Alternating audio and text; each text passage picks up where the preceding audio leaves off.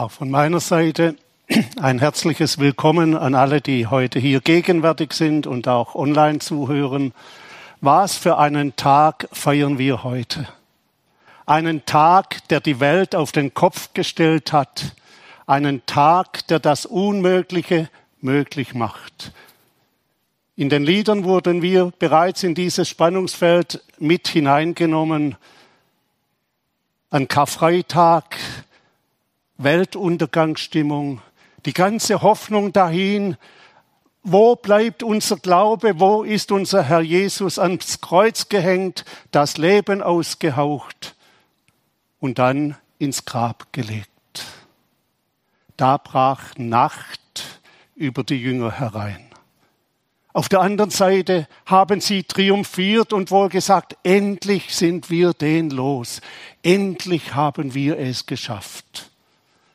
Und Satan hat gedacht, und nun habe ich freie Bahn. Und dann der Auferstehungstag. Was für ein Paukenschlag. Das Grab ist leer. Was für eine Aufregung muss das bei den Pharisäern gebracht haben. Und obwohl sie es wegleugnen bis heute, ist es dennoch Tatsache.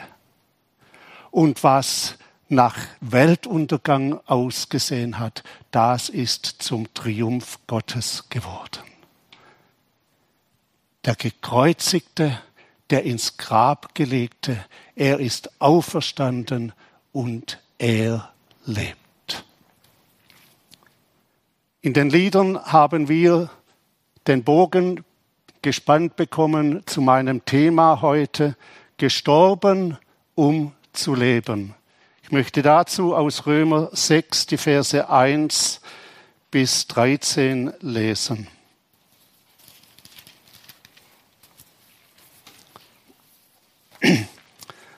Was sollen wir nun sagen? Sollen wir denn in der Sünde beharren, damit die Gnade umso mächtiger werde? Das sei ferne. Wie sollten wir in der Sünde leben wollen, der wir doch gestorben sind. Oder wisst ihr nicht, dass alle, die wir auf Christus Jesus getauft sind, die sind in seinen Tod getauft. So sind wir ja mit ihm begraben durch die Taufe in den Tod, damit wie Christus auferweckt ist von den Toten durch die Herrlichkeit des Vaters, auch wir in einem neuen Leben wandern. Denn wenn wir mit ihm verbunden und ihm gleich geworden sind in seinem Tod, so werden wir ihm auch in der Auferstehung gleich sein. Wir wissen ja, dass unser alter Mensch mit ihm gekreuzigt ist, damit der Leib der Sünde vernichtet werde, so dass wir hinfort der Sünde nicht dienen. Denn wer gestorben ist, der ist frei geworden von der Sünde. Sind wir aber mit Christus gestorben, so glauben wir, dass wir auch mit ihm leben werden und wissen, dass Christus von den Toten erweckt hinfort nicht stirbt. Der Tod kann hinfort über ihn nicht herrschen. Denn was er gestorben ist, das ist er der Sünde gestorben, ein für allemal. Was er aber lebt, das lebt er Gott so auch ihr haltet dafür, dass ihr der Sünde gestorben seid und lebt Gott in Christus Jesus. So lasst nun die Sünde nicht herrschen in eurem sterblichen Leibe und leistet seinen Begierden keinen Gehorsam. Auch gebt nicht der Sünde eure Glieder hin als Waffen der Ungerechtigkeit, sondern gebt euch selbst Gott hin als solche, die tot waren und nun lebendig sind, und eure Glieder Gott als Waffen der Gerechtigkeit. Unser Thema gestorben, um zu leben, das erscheint im ersten Moment ganz unlogisch. Man stirbt doch nicht, um zu leben. Die Welt sagt, mit dem Tod ist alles aus, doch bei Gott ist es anders. Im Licht der Bibel ist das nicht unlogisch, sondern redet von der göttlichen Wahrheit. 2. Timotheus 1, Vers 10 ruft uns zu und sagt von unserem Heiland Christus Jesus, dass er dem Tod die Macht genommen und das Leben und ein unvergängliches Wesen ans Licht gebracht hat durch das Evangelium. Im Lied haben wir es bereits gehört, was Johannes 3, Vers 16 bezeugt. Denn also hat Gott die Welt geliebt, dass er seinen eingeborenen Sohn gab, damit alle, die an ihn glauben, nicht verloren werden, sondern das ewige Leben haben. Wir haben einen Heiland, der für uns gestorben ist, der für immer lebt und für uns eintritt bei Gott dem Vater. Das ist der Triumph der Auferstehung. Da hat Gott sein endgültiges Werk getan, gestorben ein für allemal und auferweckt, damit er für immer lebt. Und habt ihr es gehört? Warum lebt er für immer? Er lebt für dich und mich und er sitzt dort zur Rechten Gottes, um für dich und mich einzutreten, um für dich und mich vor Gott zu stehen, mit seinem ewig gültigen Opfer, verbirgt in seinem Blut. Und dieses Blut, das spricht anders als das Blut Abels. Das Blut Abels hat gerufen, vergilt, vergilt, Rache. Und das Blut Jesu ruft, Vater, vergib. Und es ruft dir und mir zu, dass wir versöhnt sind mit Gott. Jesus ist gestorben, um uns ewiges Leben zu erwerben. Wie geht denn das? Nach Gottes Urteil waren wir alle unter der Sünde. Römer 5, Vers 12 sagt es so, deshalb, wie durch einen Menschen die Sünde in die Welt gekommen ist und der Tod durch die Sünde, so ist der Tod zu allen Menschen durchgedrungen, weil sie alle gesündigt haben. Das ist für uns unfassbar und doch ist es so. Und in der DNA da kommt es zum Ausdruck.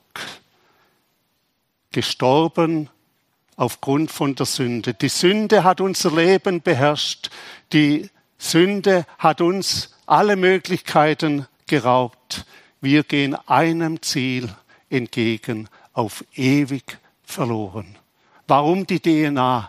Man kann es heute noch nachweisen, wer ein Jude ist oder nicht, aufgrund der DNA, aufgrund der Aussagen von den Blutproben.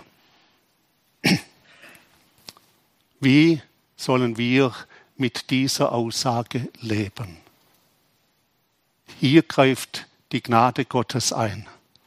Johannes der Täufer hat es so zum Ausdruck gebracht, siehe, das ist das Lamm Gottes, welches der Welt Sünde trägt. Er trägt das Urteil Gottes, so wie es in Römer 6, Vers 23 beschrieben ist.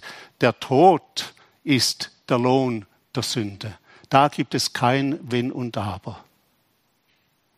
Gottes Wort sagt, es ist dem Menschen gesetzt, einmal zu sterben, danach aber das Gericht. Aber dann fährt Gottes Wort weiter und sagt, die Gabe Gottes ist aber, ist das ewige Leben in Christus Jesus. Jesaja sagt es so, aber er ist um unserer Missetat willen verwundet und um unserer Sünde willen zerschlagen.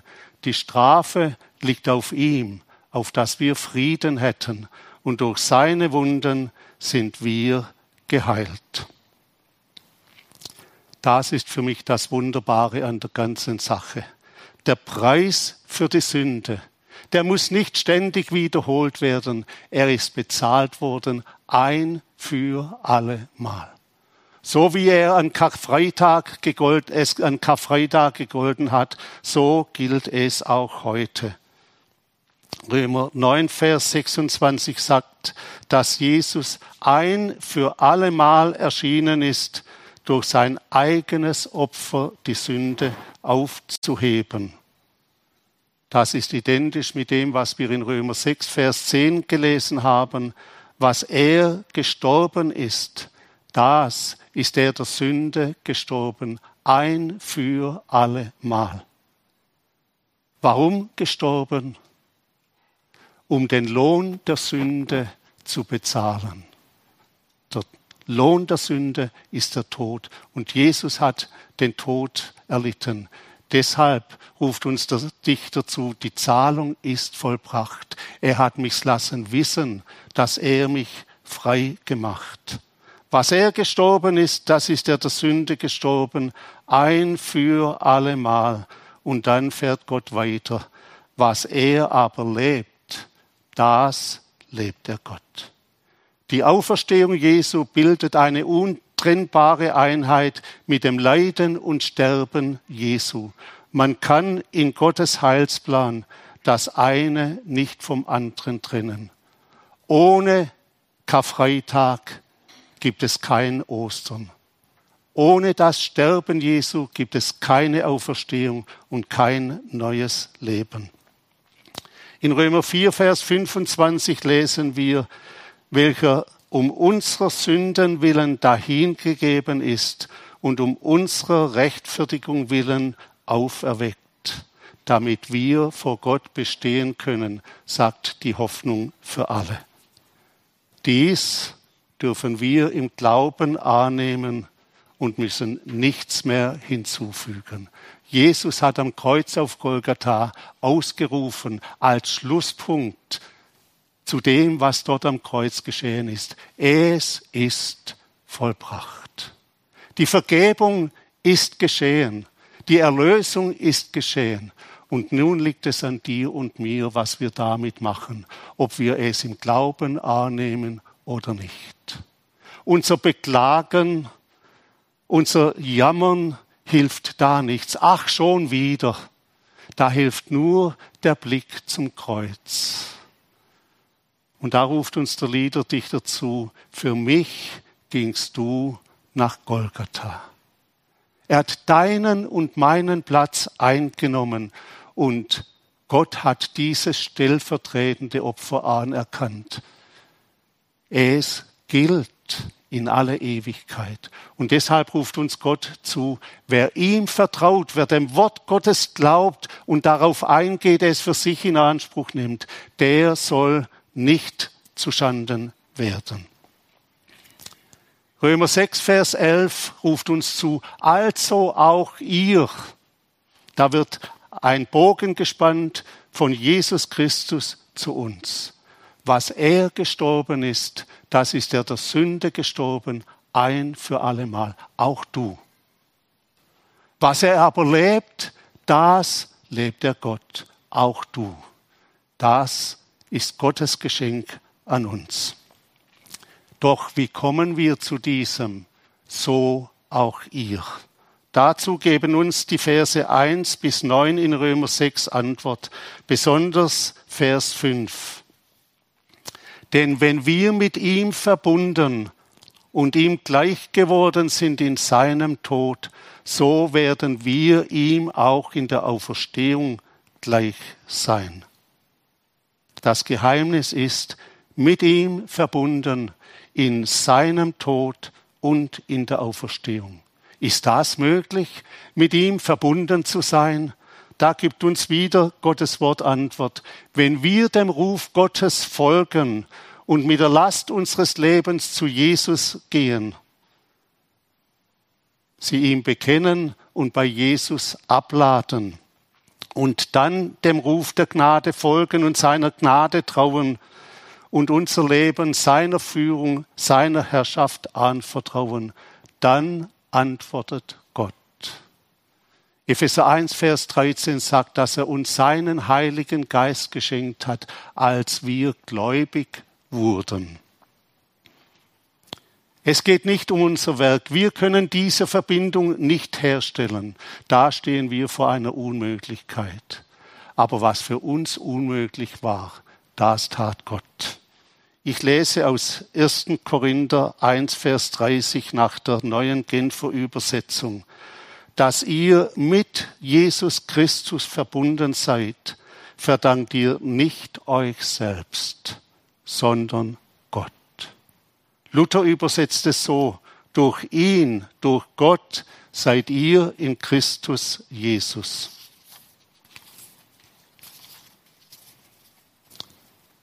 Und dies geschieht durch den Heiligen Geist, der Gottes Werk in uns tut.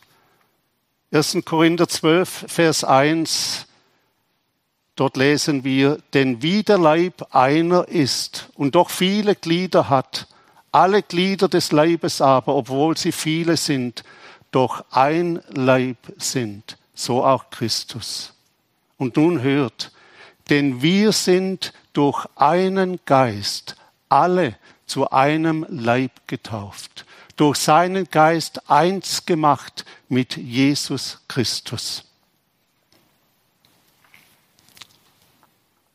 Wir seien Juden oder Griechen, Sklaven oder Freie und sind alle mit einem Geist getrennt. Der Geist Gottes, der schafft die Verbindung. Wen hört ihr heute? Hört ihr mich oder die Lautsprecher? Beides oder?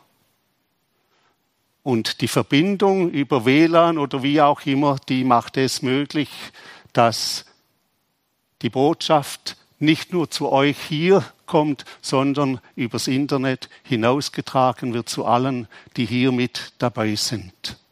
Und so macht es auch der Heilige Geist. Er ist der, der die Verbindung schafft. Und dort, wo wir uns Jesus Christus hingeben, dort verbindet Gott. Es gilt, auf das Wort Gottes zu hören und ihm, und im Vertrauen auf Gottes Wort zu handeln. Und dann findet das Zusammenspiel zwischen Mensch und Gott statt. Wir vertrauen uns Jesus Christus an. Wir übereignen unser Leben an ihn und Gott besiegelt diesen Bund durch seinen Heiligen Geist. So werden wir verbunden mit Jesus Christus. Und diese Verbundenheit mit Jesus Christus, das ist das Entscheidende. Mit ihm verbunden das heißt, ich war dabei, als er vor dem Richter stand. Ich war dabei, als man ihn ans Kreuz genagelt hat. Ich war dabei, als er sein Leben ausgehaucht hat. Ich war dabei, als man ihn ins Grab gelegt hat. Und nun bin ich dabei in seiner Auferstehung, auferweckt zu einem neuen Leben. Watch man nie, er zeigt das an einem Bild. Diese Bibel ist ein Bild für Jesus Christus. Und diese Blätter, das ist ein Bild für mein Leben. Und nun kommt das, dass ich mein Leben Jesus hingebe und damit eins werde mit diesem Buch. Wenn ich dieses Buch ins Wasser werfe, was geschieht mit mir? Mit diesen Blättern. Wenn ich es lang genug drin lasse, dann werden die auch nass, oder? Wenn ich dieses Buch ins Feuer werfe, dann verbrennen auch diese Blätter. Und wenn Gott dieses Buch zum Leben erweckt, dann werde auch ich zum Leben erweckt. Hans-Joachim Eckstein sagt, schon jetzt dürfen wir uns der unbedingten Liebe und grenzenlosen Gnade Gottes gewiss sein. Und schon jetzt haben wir Teil an Christi Kreuz und Auferstehung, so dass wir befreit von der Zwangsherrschaft der Sünde für Gott und in Christus leben dürfen. Das hat Jesus getan. Er hat uns befreit von der Zwangsherrschaft der Sünde, vor der Zwangsherrschaft Satans und hat uns befreit zu einem neuen Leben in der Kraft Gottes. Nun soll uns die Frage beschäftigen, wie sieht denn dieses neue Leben aus? In Römer 6, Verse 4 und 8 bezeugt Gott, dass durch die Auferstehung Jesu auch wir in einem neuen Leben wandeln dürfen. Dieses neue Leben heißt Christus. 1. Johannes 5, Vers 12 ruft uns zu, wer den Sohn Gottes hat, der hat das Leben. Und im Johannesevangelium fügt der Johannes hinzu, und er kommt nicht ins Gericht. Wer den Sohn Gottes nicht hat, der hat das Leben nicht. Und das ist die entscheidende Frage. Haben wir ihn? Hast du ihn? Ohne die Auferstehung gäbe es keine Freiheit von der Macht der Sünde, kein Leben in der Kraft Gottes. So beschreibt es für uns 1. Korinther 15. Wenn Christus nicht von den Toten auferstanden wäre, so wären wir noch in unseren Sünden. Die Sünde würde uns ständig knechten. Und die Kraft dieses neuen Lebens, das ist die Liebe. Die Liebe, die Gott ausgegossen hat in unsere Herzen. Dazu sagt 2. Korinther 5, die Verse 14 und 15, denn die Liebe Christi drängt uns. Eine andere Übersetzung sagt, was mein Leben bestimmt, das ist die Liebe des Christus. Die Liebe Christi drängt uns, zumal wir überzeugt sind, dass wenn einer für alle gestorben ist, so sind sie alle gestorben. Und er ist darum für alle gestorben, damit die da leben, hinfort nicht sich selbst leben, sondern dem, der für sie gestorben und auferstanden ist. Gott hat die Prophezeiung vom damaligen Hohepriester erfüllt, der gesagt hat, es ist besser, dass einer für alle stirbt, als dass sie alle sterben. Und so ist Jesus in den Tod gegangen, um uns ewiges Leben zu erwerben. Und das hat Auswirkungen auf unser Leben. Aber das geschieht nicht automatisch.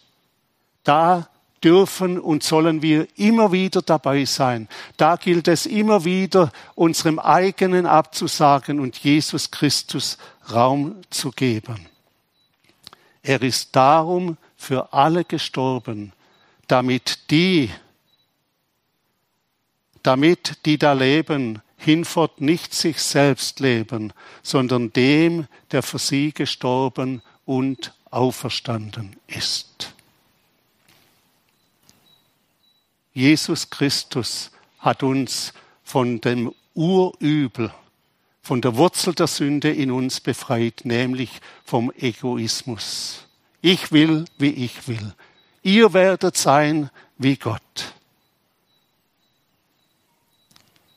dem hat Jesus am Kreuz ein Ende gemacht und uns von dieser Sklaverei befreit. Ich denke, wir alle standen schon still vor unserem Tun und Lassen und haben es bitter bereut. Und wir alle kennen die Aussage vom Apostel Paulus, ich will doch das Gute, aber ich kann es nicht. Ich finde mich immer wieder dort, wo ich nicht sein will. Da hinein spricht Römer 6, Vers 11, rechne damit, was in Jesus Christus geschehen ist und dir geschenkt ist. Weil Jesus Christus der Sünde die Antwort gegeben hat, hat der Teufel keinen Herrschaftsanspruch mehr an dich. Da werde ich an eine Situation erinnert, als wir im ersten Heimaturlaub waren und ich dann in einem Gespräch mit meiner lieben Mama war. Und plötzlich sah ich mich veranlasst, meiner lieben Mutter zu sagen, liebe Mama, du musst dir bewusst sein, ich bin nicht mehr dein, lieb, äh, dein lediger Sohn. Ich bin verheiratet. Und mit der Heirat ist die erste Person in meinem Leben wer? Die Mutter oder die Frau? Da habe ich mich zu entscheiden, was ist recht für meine Frau. Da habe ich die Wünsche meiner Mutter nicht einfach zu ignorieren, aber meine liebe Frau geht vor. Und so hat die Welt, die Sünde, keinen Anspruch mehr an mich. Ich darf mich ausstrecken nach Jesus Christus. Rechne damit. Wisst ihr, rechnen, mit was rechne ich? Mit dem, was ich in meinem Geldbeutel oder auf dem Bankkonto habe. Und wenn ich wähne, ich sei ein Millionär und groß daherfahre, dann kommt früher oder später das böse Erwachen. Ich kann die Schulden nicht mehr bezahlen. Rechne damit. Da sagt Gott, das ist zuverlässig. Das ist nicht nur eine Theorie. Das ist Gottes Vermögen an dich. Du bist dem alten Sklaventreiber nicht mehr verpflichtet. Jesus Christus ist dein Herr. Gib dein Leben ihm hin. Nimm die Kraft der Auferstehung in Anspruch. Das ist nicht Wunschdenken, sondern das ist Gottes Gabe an dich und mich. Der Apostel Paulus sagt es in Galater 2, Vers 20 so, nicht mehr ich lebe, Christus lebt in mir. Wisst ihr, das befreit mich. Als Gott mir für diese Tatsache das Auge geöffnet hat, da wurde es hell in meinem Leben. Da kehrte Auferstehungsfreude in mein Leben ein. Da sah ich, nun sind diese Worte Gottes nicht mehr harte, unerfüllbare Worte. Nun sind diese Worte gefüllt mit dem Leben Jesu. Nun kann ich Gott leben. Und wenn der Teufel an mich kommt mit seinen Ansprüchen, mit seinen Verführungen, dann darf ich sagen, Herr Jesus, ich überlasse mein Leben dir. Nicht mehr ich lebe. Und wisst ihr, das ist eine Herausforderung. Nicht mehr ich lebe. Christus lebt in mir. Da habe ich immer wieder erlebt, wenn ich es schaffen wollte, wenn ich es meistern wollte, dann ging es nicht. Und dann lag ich am Boden und habe mein Unvermögen beklagt. Und dann hat der Geist Gottes gerufen, Fritz, blick auf zu Jesus. Und da habe ich in strahlende Augen geblickt. Einmal traurig, dass ich es selber managen wollte, aber dann Augen voll Liebe, die nicht gesagt hat, Fritz, das hast du dir selber eingebrockt. Und was man sich selber eingebrockt hat, das muss man auch auslöffeln. Da reicht er mich, mir die Hand und sagt, Fritz, nicht da unten ist der Platz. Dein Platz ist bei mir, beim Gnadenthron. Jesus ist es, der die Herausforderungen meistert. Davon gibt Gottes Wort unendlich viele Beispiele. Einmal im, Neuen, im Alten Testament, dann aber auch im, äh, im Neuen Testament. Wie viele Menschen der damaligen Zeit erlebten Jesu eingreifen, als sie vertrauensvoll zu ihm kamen. Kranke wurden geheilt, Tote wurden auferweckt, der Sturm wurde gestillt und vieles mehr. Ich möchte nun konkret werden. Wenn du versucht bist, dich herauszureden, die Unwahrheit zu sagen, dann steh zur Wahrheit, auch wenn es dir schwer fällt.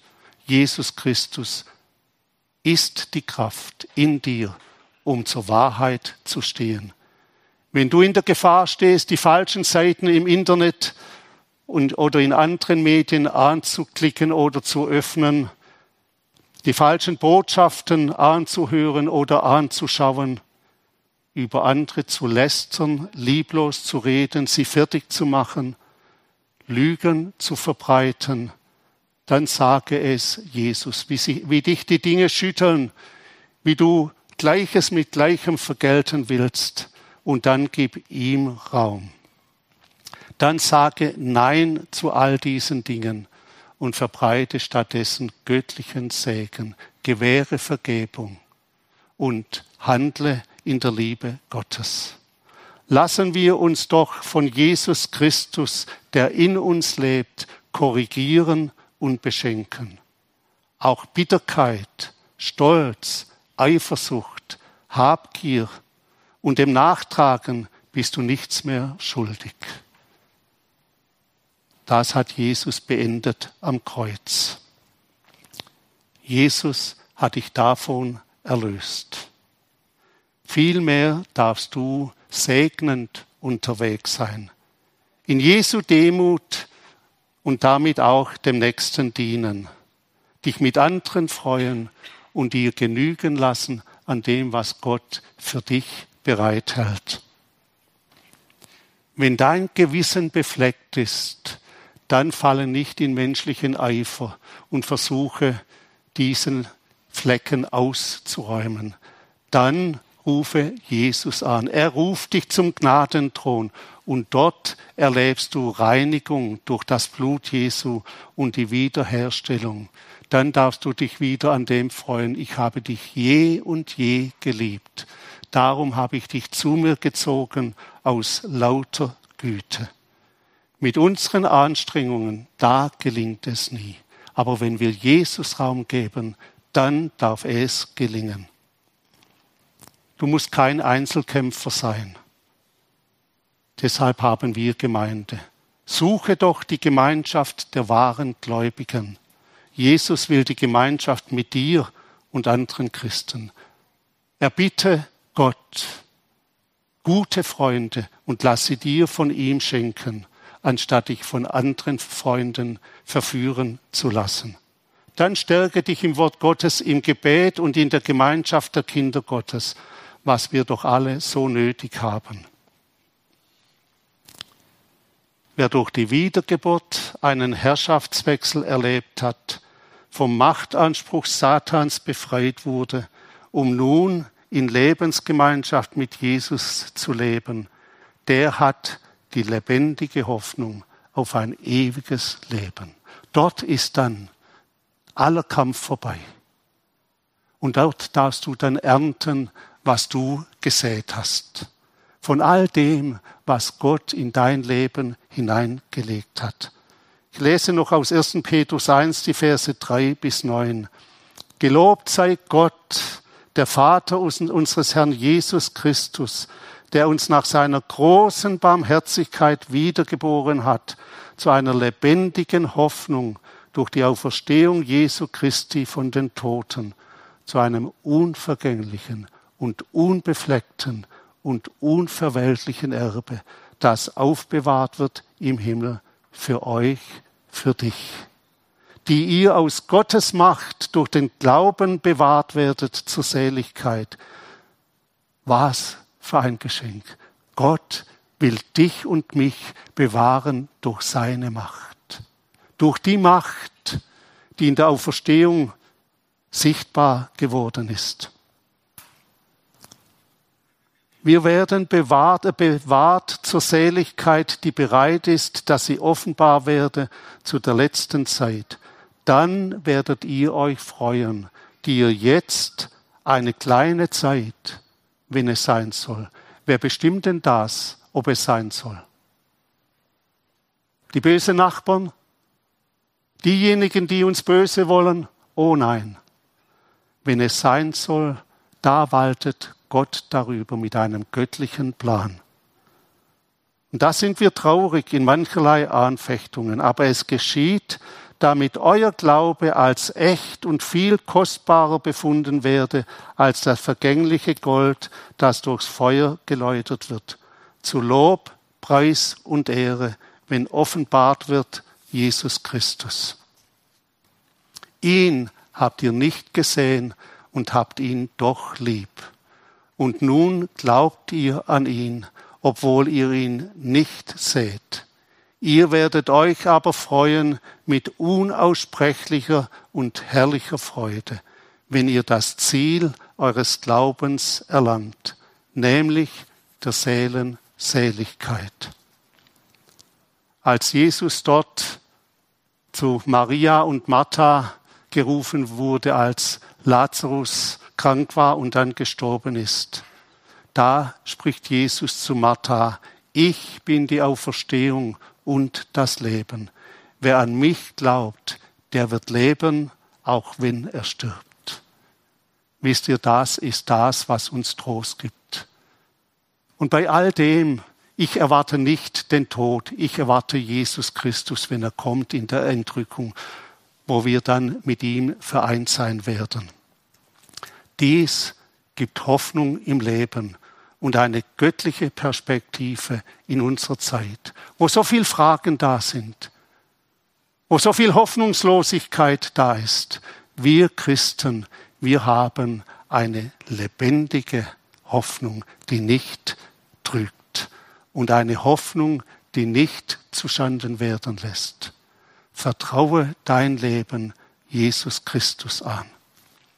Zum Schluss möchte ich noch eine Einladung aussprechen an alle, die die Gewissheit des ewigen Lebens noch nicht haben, die nicht sagen können, ich gehöre Jesus Christus an. Da ruft dir, da möchte ich dich bitten, ruf doch Jesus Christus an. Er hat gesagt, wer den Namen des Herrn anrufen wird, der soll gerettet werden. Bitte ihn, dass er dir die Augen und das Herz öffnet. Bekenne ihm deine Schuld, dein Versagen und dann nimm im Glauben an, was Jesus für dich getan hat. Er hat deine Schuld bezahlt. Er hat dich von der Knechtschaft der Sünde befreit und auch von allen deinen Gebundenheiten. Bis wir es erleben, kann es manchmal eine gewisse Zeit dauern. Von der Kreuzigung bis zur Auferstehung verging auch eine gewisse Zeit. Heute kann es manchmal länger gehen, aber da möchte ich dir zurufen, dann bleib dran. Gib nicht auf. Blick immer wieder auf zu deinem Heiland. Und dann darfst du wissen, er will das Wirrwarr deines Lebens entflechten. Er will dir freie Bahn schaffen. Dann danke ihm und gib weiter was du erlebt hast. Und nicht zuletzt, dann suche die Gemeinschaft mit Jesus Christus und mit anderen Christen. Der Ruf Jesu am Kreuz, es ist vollbracht. Der blieb nicht der, im Raum stehen. Den hat Gott in der Auferstehung von seinem Sohn bestätigt. Die Auferstehung ist das Siegel Gottes auf Ostern. Es ist nicht einfach so geschehen. Es ist nach Gottes Plan geschehen und es gilt, weil Gott dahinter steht. Du bist erlöst. Deine Sünden sind dir vergeben. Und in Jesus Christus ist neues, ewiges Leben für dich bereit. Komm doch zu ihm und nimm es im Glauben an. Und wenn du schwankend, zweifelnd geworden bist, wenn du am Boden liegst, dann geh die gleichen Schritte. Werde offenbar vor Gott und dann trau der Gnade Gottes. Und dann gilt für dich, wer an Jesus glaubt, wird leben in Ewigkeit. Möchte noch beten. Danke, Herr Jesus, dass du gekommen bist, um zu suchen und selig zu machen, was verloren ist. Und danke, dass du es bist, der in unsere Hoffnungslosigkeit Licht gebracht hat, göttliches Licht, der aus unserem Unvermögen göttliches Vermögen gemacht hat, uns beigelegt hat, in uns hineingelegt hat, Du, Herr Jesus, in uns, du bist die Hoffnung der Herrlichkeit und dir dürfen wir unser Leben anvertrauen. Du bist der, der das Wort Gottes lebendig macht in uns, dass es nicht Theorie bleibt, sondern hineinfließen darf in unser Leben. Hab herzlich Dank dafür. Danke, dass du deinen Heiligen Geist gesandt hast, der uns das Wort Gottes aufschließt, der uns die Augen öffnet für die Geheimnisse in deinem Wort und der uns auch zum Glauben führt, zum Glauben, der reiche Frucht trägt. Und danke, Herr Jesus, für deine Zusage, dass du alle, die mit dir verbunden sind, fest erhalten willst bis ans Ende und stellen wirst vor das Angesicht Gottes, unsträflich und mit Freuden. Schenke Gnade, dass niemand deine ausgestreckte Hand abweist, sondern sie im Glauben erfasst. Und danke, dass du dazu stehst. Amen.